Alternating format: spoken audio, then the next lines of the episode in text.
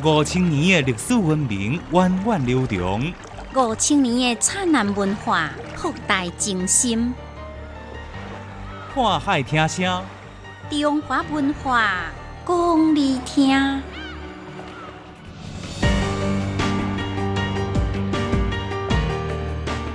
欢迎收听《看海听声》，我是建明。咱节目今日要来介绍古早的秀才以及北京大碗地的风俗。首先来进行的是历史解密，古早时代秀才的地位如何？您知影讲到中国历史朝代的时阵，大家习惯讲董宋、元、明、清，为什么无金无？唔知影，历史里面有两个半姓林，您知影因分别是谁无？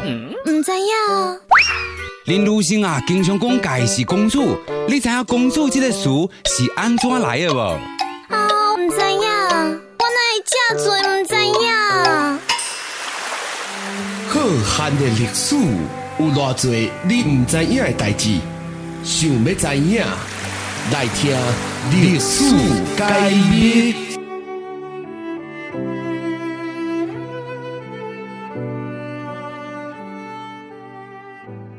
秀才这个称呼甲身份，伫每一个时代的定义拢无共款。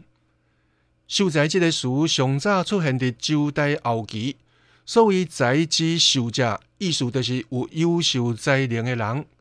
但是这个称谓一般是文化人之间的称呼，所以搁较早的时阵，秀才代表的是一种地位，获得这种称谓的人非富则贵。秀才渐渐演变为学职，这是伫汉代汉武帝时期规定朝廷的公卿以及州府的长官爱推荐人才到朝廷做官，而且一当爱推荐一摆。被推荐的这个人，就被称为秀才。但是因为当时无科举，秀才本身嘛无通过考试之类的，所以无公明的讲法，只会当家这看作是官薪资格。但是这个时阵的秀才地位甲价值嘛是非常悬的。真正互秀才走向公明化的，就是科举考试。隋朝初期，科举制创立，设秀才科。隋朝灭亡了后，新生的东王朝沿用隋朝的制度，后来秀才这一科渐渐废除。圣唐以后，一直到宋元这几百年来，秀才已经无存在伫科举的考试科目内底。这段时期的，秀才成为一般读册人的范称。明清时期，秀才阁叫做生员。应举者若是想要参加科举，必须要依次通过由官府院举办的官试、府试、院试这三场的考试，统称作东试。参加考试的人，无论年岁大小，一律叫做东生。考试通过了后，得当取得秀才的资格。会当讲秀才，就是参加考举的一张门票。现代人对秀才的认识，大多数拢源自这段时期。作为士大夫阶级的底层，甲达官贵人自然是无法度比。但是，甲平民百姓比起来，秀才是真互人欣赏的存在。听历史，在古今，开心地悟人生，看海听声。欢迎继续收听。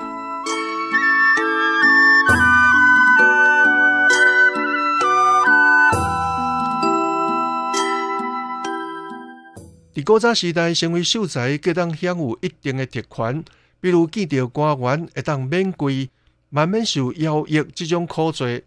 若是生员，各有政府的生活补助。除此以外，秀才阁当利用自身的地位来探出合法的收入。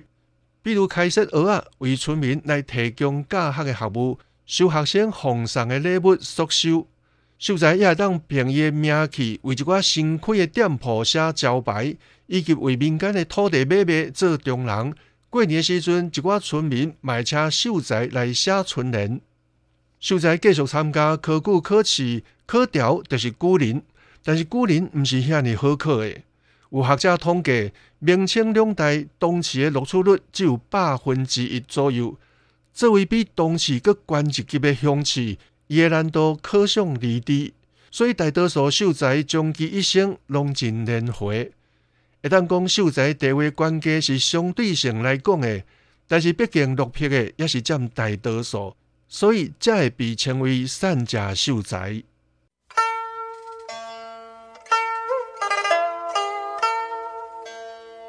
缀着历史的脚步，走出文化的印掠，看海听声，欢迎继续收听。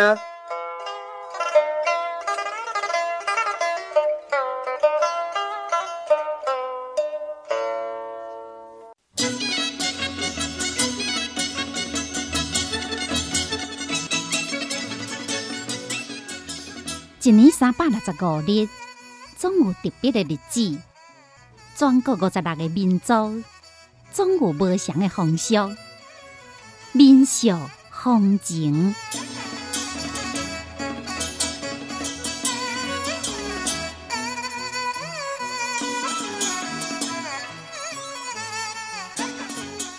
大碗茶是中国特色的茶文化之一。啉大碗茶的风俗主要流行伫老北京。根据了解，有袂少北京人早时起来，都要先翕一锅茶，一直等甲啉甲满足啊，才开始食早点，然后出门去上班。根据金秀新的《老北京的生活》这本册的记载，早时北京人啉茶，茶具不言其大，表明大碗茶是因为用大号的碗来底茶来得名的。免怎冲泡大碗茶？金秀新的《老北京的生活》有详细的记载。大碗茶通常用大桶底水、大锅泡茶、大碗冲饮。这种大碗清茶的啉茶方式虽然比较粗强，但是伊随意，而且物件是俗个水，自然受到人民大众的欢迎。一般啉大碗茶场所比较简单，无需要伫楼堂馆所，摆设嘛比较方便。往往是一个四角桌啊，几个椅料，一个大茶锅，两支大木桶，几个粗灰啊大碗。所以大碗茶通常是伫门前厝下骹，或者是搭一个简单的饼啊，以茶担的形式出现，主要是互过路的人客挤喙担提供方便。就是因为大碗茶方便随意，搭进民众的生活，一直到即马依然被人民所钟爱。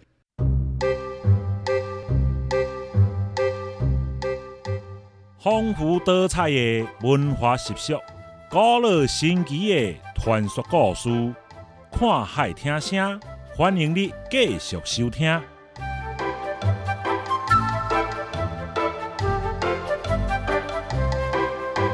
北京人啉大碗茶有三种啉法，无共款的啉法，有无共款的市场形式。第一种啉法是上基本的，主要是满足挤喙大的需要。北京人出门在外，不管是出差还是洗公园、洗家。喙大时阵，若是拄着卖大碗茶，就爱灌一大碗。这种啉法啉了济个紧，茶好无无需要在意，用什物茶具更加无要紧。第二种啉法上讲究，是讲究茶叶、水、茶具，更加讲究要安怎泡茶、安怎啉。即种啉法的人，因为啉了讲究，一般的茶馆无法度满足因的需求。所以，伫过去拢是买茶叶，等于厝内底家己慢慢啊品茶。啊，即马北京城内有几啊间专门讲究茶艺的茶馆，不管啉茶人安怎讲究，拢会当得到满足。第三种啉法，无像第二种遐尼讲究，嘛无像第一种遐尼凊彩。总共一句，不管经济条件安怎，北京人总是会当找到一种适合家己的饮茶方式。